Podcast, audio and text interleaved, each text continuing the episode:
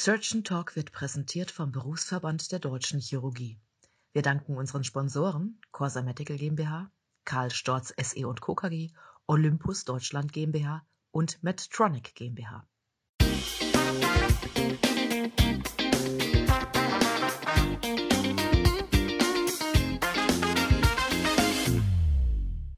Liebe Zuhörerinnen und Zuhörer, herzlich willkommen zu einer neuen Ausgabe von Surgeon Talk, der chirurgische Podcast rund um alles, was in der Chirurgie spannend ist.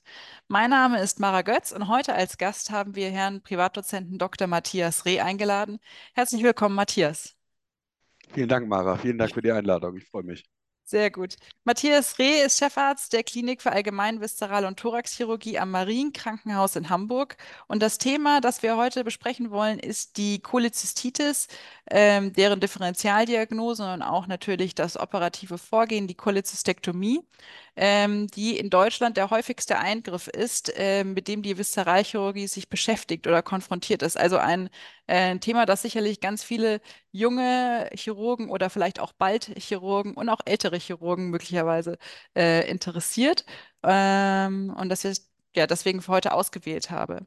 Ähm, ich fand zu Beginn meiner Assistenzarztzeit die Differentialdiagnose der Cholezystitis immer gar nicht so einfach ähm, weil man häufig damit konfrontiert war, dass man zu einem Patienten hingehen sollte mit rechtzeitigen Oberbauchschmerzen, Frage nach Cholezystitis, vielleicht so leichtgradig erhöhten Entzündungszeichen und ähm, ja, sollte dann da einen Ultraschall machen und es da bewerten, ob der jetzt eine Cholezystitis hat oder nicht. Was sind für dich so Kriterien, wie du am besten differenzierst, ob ein Patient jetzt eine Cholezystitis hat oder nicht?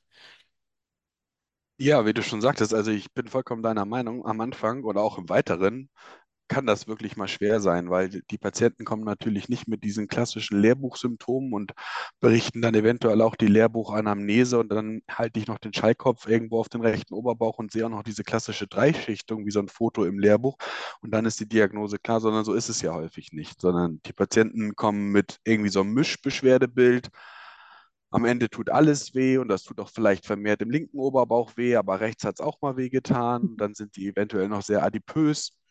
Dann kommt noch dazu, dass man eventuell noch nicht der erfahrenste Ultraschaller ist. Und dann ist man schon gleich in dem Dilemma, dass man einen Patienten hat, der eventuell Oberbauchschmerzen hat, aber, aber was mache ich mit dem? Was ist, was ist mein Tipp? Wie man, geht man da vor? Ich glaube, man muss sich einen Fahrplan im Kopf machen und den so ein bisschen einhalten. Das heißt, ich gehe zu dem Patienten, und ich gucke ihn mir erstmal primär an, wirkt er krank oder wirkt er nicht krank. Weil wenn er jetzt wirklich eine fortgeschrittene akute Cholezystitis hat, dann geht das meistens mit einem Krankheitsgefühl einher. Die sehen krank aus, die haben eine Schonhaltung und man sieht dem Patienten schon an, es ist etwas nicht in Ordnung. Und wenn man dann seine klassische Anamnese macht und dann in die körperliche Untersuchung übergeht und, und man fässt ihn quasi nur leicht im Bauch an und der springt gerade im rechten Oberbauch schon unter die Decke und schiebt vielleicht auch die Untersucherhand so ein bisschen zur Seite, dann ist der Weg eigentlich zur Cholezystitis nicht mehr weit. Mhm. Und auch wenn ich jetzt im Ultraschallbild nicht das klassische Bild habe, zum mhm. Beispiel die klassische Dreischichtung, aber ich sehe trotzdem eine Gallenblase, kann mir das trotz Verluftung des Dickdarmsrahmens relativ gut einstellen und sehe, die Wand ist verdickt. Und wenn ich mit dem Schallkopf direkt über der Gallenblase bin zum Beispiel und dort noch ein bisschen mehr Druck ausübe mit dem Schallkopf und der Patient sagt, ja, genau da ist es, was mich so ärgert, dann kommt man um die Diagnose der Gallenblasenentzündung gar nicht mehr richtig rum, vor allen Dingen, wenn der Patient dann eben noch äh, Entzündungszeichen im Blut hat, das heißt eine Leukozytose und ein erhöhtes CRP. Mhm. Okay. Und äh, wenn der Patient jetzt eben zum Beispiel diese klassischen Schmerzen hat, aber noch gar keine Entzündungszeichen, hast du da einen Tipp? Wie, also ist es jemand, den du dann nochmal kontrollieren würdest oder würdest du da trotzdem die, äh, die Diagnose schon stellen aufgrund des klinischen Bildes? Also eine wirklich akute Cholezystitis ohne Entzündungszeichen ist wirklich rar. Also man mhm. braucht ja schon für die Entzündung auch ein Entzündungskorrelat im Blut, den man messen kann weil die Patienten können natürlich auch einfach Koliken haben. Das heißt, gerade die Patienten, die Sludge haben, also diesen Grieß in der, in der Gallenblase haben, der kann natürlich gerade nach dem Essen, nach fettreicher Ernährung abgehen und dann so Koliken auslösen. Und dann habe ich in dem Sinne wirklich gar keine Entzündungsreaktion im Körper, sondern er hat einfach eine ja, symptomatische Chole, Cholestystolithiasis mit eben Grießabgang oder kleineren Konkrementen, die abgehen, die ihn jetzt zum Beispiel nach dem, nach dem äh, üppigen Mahl eben in die Notaufnahme bringen. Mhm. Das heißt, so serielle Untersuchungen nochmal einbestellen am nächsten Tag, ist das was, was du so im klinischen Alltag in Betracht ziehen würdest, oder ist es für dich eher sehr, un- also sehr, eher nicht so vom großen Stellenwert, dass man sagt, okay, bei Appendizitis hat man das ja mal, dass man sagt, okay, ich Ja, bestelle genau, die wollte am ich gerade nächsten sagen. Tag ein. Ähm, aber gibt es, ist es was, was du bei der Kolit, also bei diesen Patienten mit eben nur rechtzeitiger Oberbauchschmerz, keine Entzündungszeichen auch in Betracht ziehen würdest? Ja, absolut. Damit macht man nichts falsch. Wenn ich jetzt einen Patienten habe, der hat kein Fieber, der hat keinen Schüttelfrost, Mhm. ja, der hat Oberbauchschmerzen, aber ich würde mal sagen, er hat eben nicht das klassische Murphy-Zeichen. Das heißt, er hat keinen Peritonismus, keine Abwehrspannung im Oberbauch, sondern es ist nicht so richtig Fisch, nicht richtig Fleisch. Ja, Äh, und im Labor finde ich eben auch überhaupt nichts. Das heißt, die Entzündungszeichen sind normal und die Cholestaseparameter sind natürlich auch normal. Pankreatitis-Werte, Lipase, Amylase sind auch normal. Dann vertut man sich nichts zu sagen, kommen Sie morgen nochmal wieder, wir machen nochmal eine Laborkontrolle, ich gucke nochmal nach Ihnen und mache auch nochmal einen Verlaufsultraschall. Okay.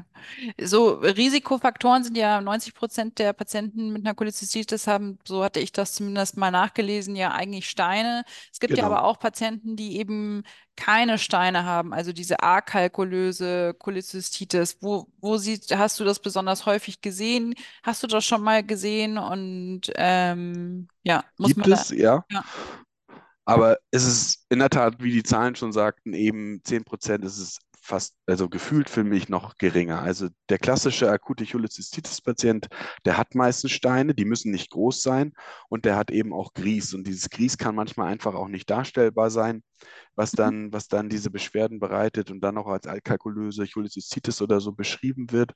Das gibt es.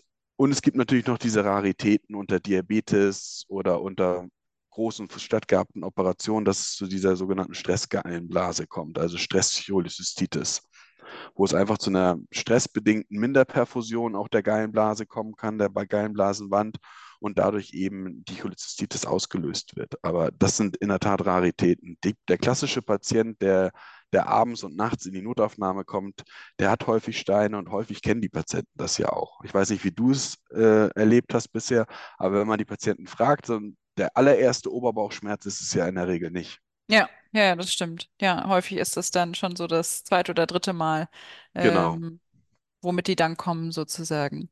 Mm, Jetzt gibt es ja auch den Fall, dass die Patienten mal diesen Gallenblasenhydrops haben und man eben, der auch genannt wird als mögliches Zeichen einer Cholezystitis. Ich habe das selber so noch nie korrelieren können. Wie kann man sich das vorstellen? Äh, Hat, hattest du sowas schon mal in deinem klinischen Alltag gesehen, dass jemand irgendwie, dass du sagst, okay, dieser Gallenblasenhydrops ist für mich jetzt ein Zeichen dafür, dass er eine, möglicherweise eine Cholezystitis hat und cholecystektomiert werden muss? Das ist ja letztendlich auch eine Abflussstörung der Hydrops. Ne? Das ist ja Mhm. einfach die aufballonierte Gallenblase, spricht für eine Abflussstörung. Das kann ebenfalls auch durch kleine Konkremente passieren, die ich eventuell in der Bildgebung im Ultraschall gar nicht sehe. Und dieser mechanische Reiz auf diese gedehnte Gallenblasenwand kann auch schon eine Cholecystitis auslösen. Deshalb muss man sich gut überlegen, ob man die Patienten nicht eben auch äh, cholezystektomiert. Okay. Streitpunkt bleibt natürlich dann immer der Zeitpunkt. Die Patienten kommen in der Regel so, wie es häufig ist, in der Notaufnahme abends oder nachts. Das ist nichts, was ich dann unbedingt nachts machen muss. Aber wenn der Patient dann eventuell noch ein Entzündungszeichen mitbringt und ein Krankheitsgefühl, dann kann man den auch gut aufnehmen und tut sich damit wahrscheinlich auch gut, wenn man äh, den Patienten dann auch operiert im Okay. Verlauf. Gut, ja, über den Zeitpunkt will will ich auch gleich nochmal in Ruhe sprechen. Mhm. Ich würde einmal noch kurz, Sono ist ja, wird ja häufig genannt als die, das, äh, die Diagnostik, die wir in diesem Fall eigentlich immer machen, mit, äh, bei Verdacht auf Cholezystitis, gerade in der Notaufnahme, einfach weil es auch schnell verfügbar ist. Gibt es Fälle, in denen du den Patienten ähm, ein CT empfehlen würdest oder wo du ein CT machen würdest in der Notaufnahme? Also so, ähm, wo man das in Betracht ziehen sollte letztlich? Ja, also wenn man ein bisschen in die Literatur guckt, dann es, sind es ja wirklich die drei Säulen mit Labor, klinische Präsentation beziehungsweise Untersuchung und dann, wie du schon sagtest, der Ultraschall. Und dann sollte man eigentlich in der Lage sein zu sagen, ist die Gallenblase in Ordnung oder ist sie nicht. Aber wie du schon sagst, auch ist meine Erfahrung, im klinischen Alltag werden viele CTs gemacht, weil es Mhm. eben dann doch nicht so klar ist. Ja. Oder ich habe einen multimorbiden Patienten, der eventuell auch schon abdominelle Voroperationen hatte Und wenn die dann wirklich mit einem akuten Abdomen kommen und haben über 200er CRP oder 300er CRP, dann tut man sich ja doch meistens schwer zu sagen, ja, das ist die Gallenblase und den operiere ich jetzt. Und man läuft Gefahr, dass man in ein ganz anderes Problem hinein operiert. Ja. Und ich glaube, in diesen Fällen, und die sind, glaube ich, gar nicht mal so selten, verbaut man sich nichts, wenn man diesen Patienten, die sind in der Regel ja schon älter, die sind ab 60, 70, wenn man den CT-Abdomen macht. Also Manchmal hauptsächlich so Differentialdiagnose sozusagen, dass man nicht was anderes verpasst, was schlimmer, was eine, mit einer anderen OP mit sich bringen könnte, sozusagen, oder?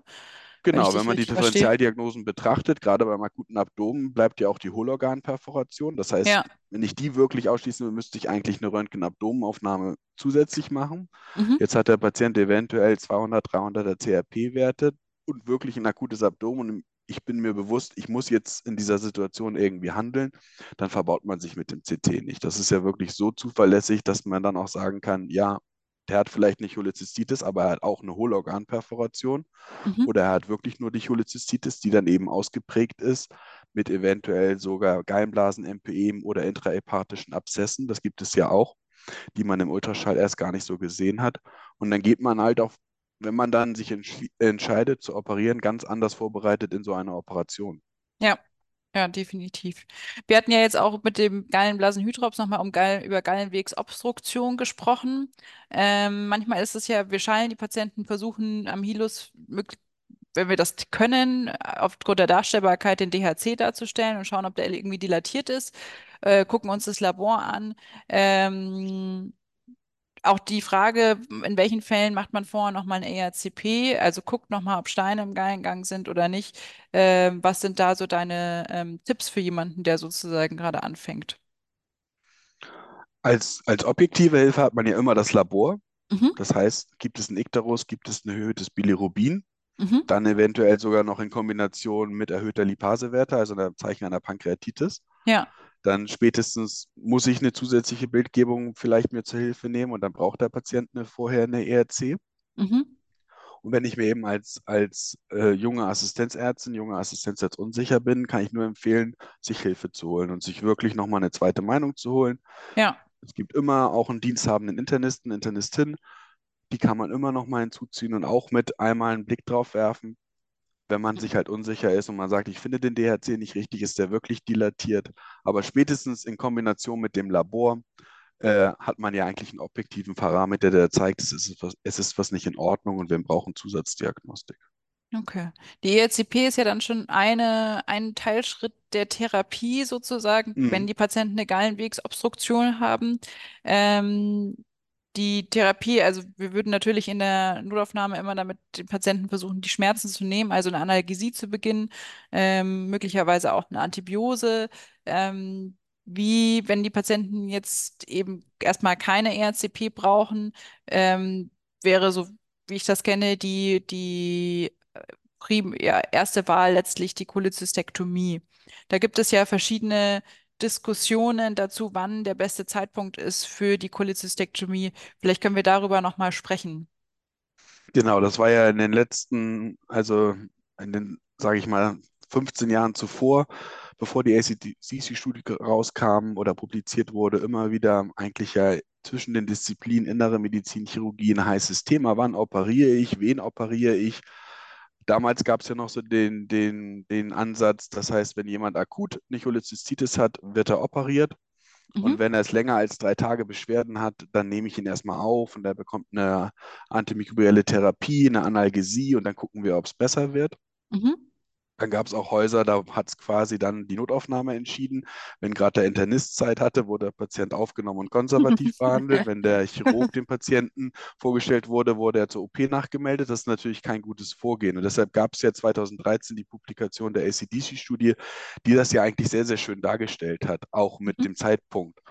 Und mittlerweile mit der Leitlinie jetzt seit 2018 ist ja klar, dass man eigentlich jede akute Cholezystitis innerhalb von 24 Stunden dann auch operieren sollte, sobald man die Diagnose gestellt hat. Und ähm, dieser Diskussionspunkt, wann haben die Beschwerden angefangen, auch dazu äußert sich ja die Leitlinie, der spielt gar keine Rolle mehr, sondern Sie haben einen Patienten, Da wird, da wird dann eine akute Cholezystitis diagnostiziert, weil eben Labor, Klinik und eventuell Ultraschall zusammenpassen. Und dann ist eigentlich für jeden klar, dieser Patient gehört innerhalb von 24 Stunden cholezystektomiert.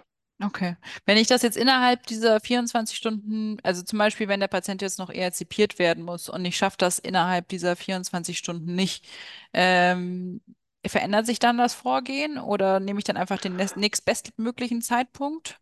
Ja, genau, die Diagnose ändert sich ja auch. Ne? Wenn ich einen Patienten habe, der eine ERC braucht, dann hat er ja auch ein zusätzliches Problem, also nicht Choledocholithiasis oder Mhm. eben auch eine akute Pankreatitis zuständig. Und dann rückt die Diagnose akute Cholezystitis natürlich von der Gefahr her ein bisschen zurück und ich muss erstmal die gefährlicheren Formen, nämlich den Galleabfluss im Gallengang wieder gewährleisten und ich muss auch die Mhm. Pankreatitis therapieren. Und dann gibt es eben nicht mehr diesen genauen Zeitpunkt. Dann muss man so ein bisschen im klinischen Verlauf gucken, wann ist der Patient klinisch dazu bereit, dass ich eben jetzt die letzte Stufe noch mache und äh, die Cholecystektomie durchführe. Weil in, einer, in einem wirklichen Schub der akuten Pankreatitis, glaube ich, sollte man nicht die Cholecystektomie machen, weil die ist Okay. in dem Fall dann nicht das Problem. Ja. Feste, gibt es da so festgelegte Zeiträume? Also bei uns in der Klinik war immer, oder ein Begriff, den ich häufig früher gehört habe oder immer noch häufig höre, ist frühelektive Cholecystektomie. Vielleicht Ja, kannst du den Begriff in diesem äh, Thema Zeitpunkt der Cholecystektomie nochmal so ein bisschen erläutern, äh, was das ist ja damit ein, gemeint ist. genau, das ist ja ein weiter Begriff, der auch unterschiedlich verwendet wird. Also gerade bei der akuten Pankreatitis, Choledocholithiasis, verstehe ich unter frühelektiven Cholecystektomie, dass es noch im gleichen Aufenthalt passiert. Mhm, Das heißt, der Patient wird interdisziplinär behandelt, das heißt von den internistischen, gastroenterologischen Kollegen und den chirurgischen Kollegen. mhm, Und wenn die Pankreatitis am Abklingen ist und dem Patienten geht es wieder gut und äh, der Bilirubinwert hat sich wieder normalisiert, der Stein ist extrahiert, dann wird der Patient eben nicht nach Hause geschickt, sondern im gleichen Aufenthalt noch laparoskopisch cholezystektomiert. Okay. Aber es gab halt früher auch den Begriff frühelektive Cholezystektomie, wenn eine Antibiotikatherapie initial durchgeführt wurde. Dann wurde der Patient nach Hause geschickt und zum Beispiel eine Woche oder zwei Wochen später wieder aufgenommen zur Cholezystektomie. Auch da wurde ja der, der Begriff der frühelektiven Cholezystektomie da verwendet. Okay. Deshalb ist das so ein bisschen schwammig. Ja, okay.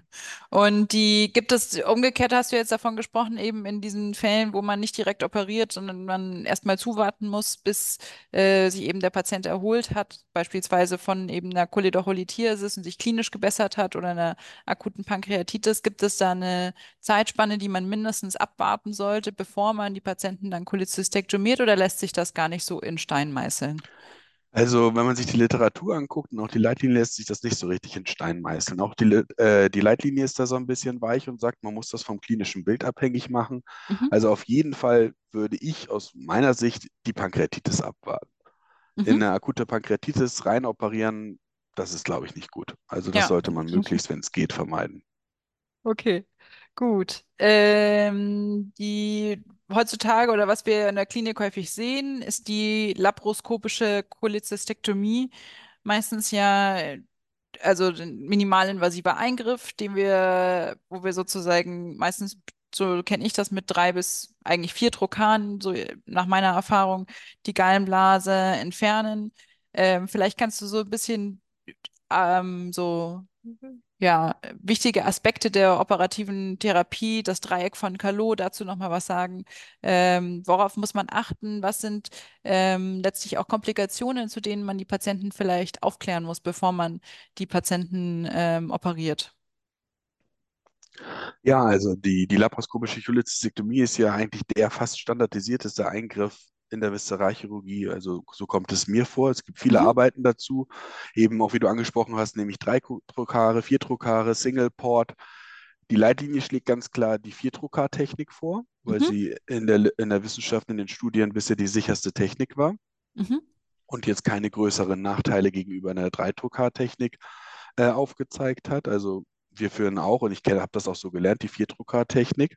Das heißt, der Assistent bekommt auch noch einen Arbeitsdrucker und kann eben helfen, die Gallenblase hochzuhalten oder kann helfen zu saugen, wenn es unübersichtlich ist, Strukturen beiseite halten oder auch eben klippen, wenn es sein muss.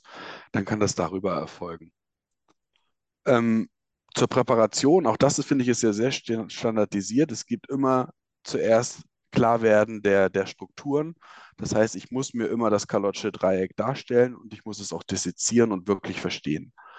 Die Anatomie im Ligamentum hepatoduodenale und auch des Ductus cysticus, Arteria cystica ist ja so variabel, wenn man in die Bücher guckt und wenn man auch an seine eigenen Operationen zurückdenkt, da ähnelt ja meistens ein Patient nicht dem anderen. Und deshalb ist es für das Ausmaß und das Auftreten von möglichen Komplikationen umso wichtiger, dass ich eben beide Strukturen sicher identifiziere dass ich nicht nur den Ductus cysticus sehe, dass ich die Arteria cystica vollständig mir präpariere und auch umfahre und dass ich auch den Gallengang einmal gesehen habe und sehe, wie verläuft der wirklich.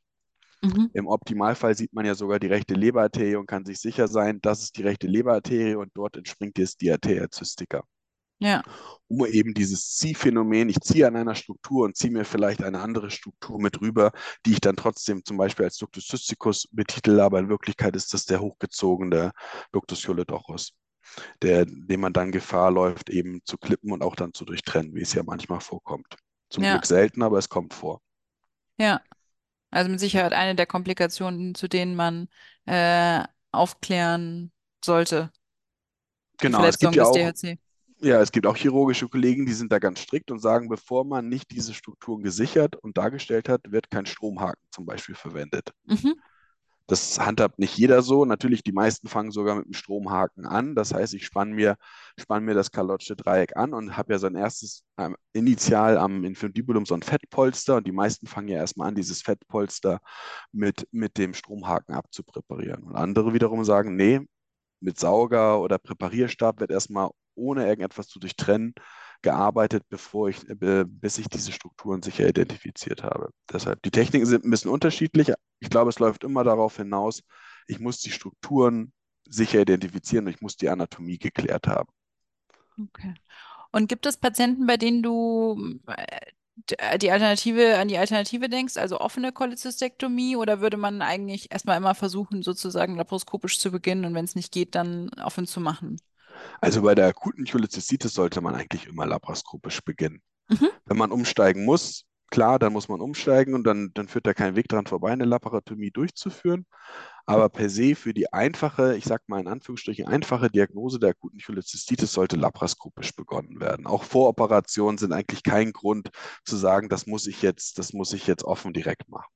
Okay. Wenn ich allerdings eine Bildgebung gemacht habe und ich sehe ein zusätzliches Problem, wie zum Beispiel eine cholecystoduodenale Fistel, das sind ja Raritäten, aber die gibt es, dann macht es häufig keinen Sinn, laparoskopisch anzufangen. Das heißt, wenn ich schon sehe, da sind Fisteln in den Gastrointestinaltrakt, dann, dann kann ich natürlich ein offenes Verfahren planen. Aber das hat dann mit der einfachen Cholecystektomie auch nichts mehr zu tun. Ja. Das ist ein deutlich komplexerer Eingriff dann. Ja. Und gibt es, ähm, also bei der Appendizitis gibt es ja zum Beispiel auch Diskussionen dazu, nur also oder nur in Anführungsstrichen, ähm, eine antibiotische Therapie zu machen. Ähm, zum, wenn man das Gefühl hat, eine unkomplizierte Appendizitis, ähm, dass man das zumindest diskutieren kann oder den Patienten als Alternative anbieten kann. Wie siehst du das bei der Cholezystitis? Ja, die Cholezystitis ist da in der Tat auch aufgrund der Studienlage eigentlich ein, ein, eine Erkrankung, die klar für die Chirurgie spricht. Ne? Mhm. Die Datenlagen sagt auch ganz klar, wenn je früher ich operiere, desto einfacher wird die Operation und desto ja. geringer sind die postoperativen Komplikationen. Zusätzlich müssen wir Krankenhäuser ja alle auch auf ein bisschen auf sozioökonomische Aspekte eingehen und auch die Liegedauer ist eben signifikant verkürzt. Ja. Weil gerade Patienten, bei denen ich jetzt sage, nein, ich beginne erstmal eine konservative Therapie, eine antimikrobielle Therapie, die liegen ja erstmal bei mir auf Station. Mhm. Und aus meiner Erfahrung ist es gar nicht mal selten, dass es dann auch Therapieversager gibt. In der Literatur sind das, glaube ich, so um die 20 Prozent, die dann am Ende doch im gleichen Aufenthalt noch operiert werden. Ja. Und dann habe ich natürlich in der Regel eine deutlich verlängerte Krankenhausverweildauer. Ja, ja, und was für den ja Patienten gerade in der heutigen Zeit, in der heutigen Zeit doch ein, doch ein wesentlicher Faktor ist. Ja, ja, absolut. Und für den Patienten natürlich auch Stress, ne? Noch länger krank, noch länger sich mit dem Thema beschäftigen, möglicherweise. Richtig, genau. Und die OP wird nicht einfacher. Ne? Also wenn ich erstmal so eine Entzündung so ein paar Tage in Anführungsstrichen verschleppe, mhm. dann, dann wird es für, für den Chirurgen, der dann die Gallenblase entfernen muss, meistens nicht leichter. Ja. Ja, absolut. Super. Ich glaube, das ist äh, fast so die Eckpunkte des Krankheitsbildes ganz gut zusammen. Gibt es noch was Wichtiges, was du dem hinzufügen würdest, ähm, für jemand, dem, was dem, was du jemandem sozusagen mitgibst, der sich mit dir damit anfängt zu beschäftigen oder der in der Notaufnahme arbeitet?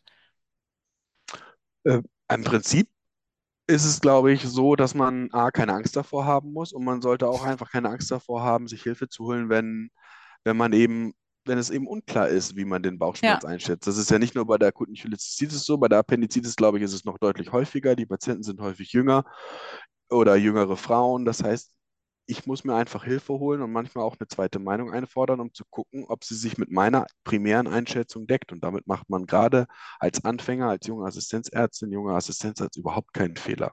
ja. Ja, ja, ich glaube, es ist ein sehr, sehr gutes Fazit für viele Krankheitsbilder, die wir so sehen in unserem klinischen Alltag. Und was man sich manchmal auch, glaube ich, erst auch lernen muss, trauen muss, mal den Oberarzt zu fragen. Ähm, aber schadet, glaube ich, nicht, das immer mal wieder zu hören. Ähm, dann danke ich dir auf jeden Fall, dass du mitgemacht hast. Ja, Und für vielen uns war es das heute von Surgeon Talk, dem chirurgischen Podcast, der unter die Haut geht. Schreibt uns gerne eure Meinung zu diesem Thema unter surgeontalk.de. Und ich bedanke mich ganz herzlich fürs Zuhören, dir fürs Mitmachen. Freue mich auf die nächste Ausgabe von Surgeon Talk ähm, zusammen mit euch. Ja, liebe Grüße, eure Mara.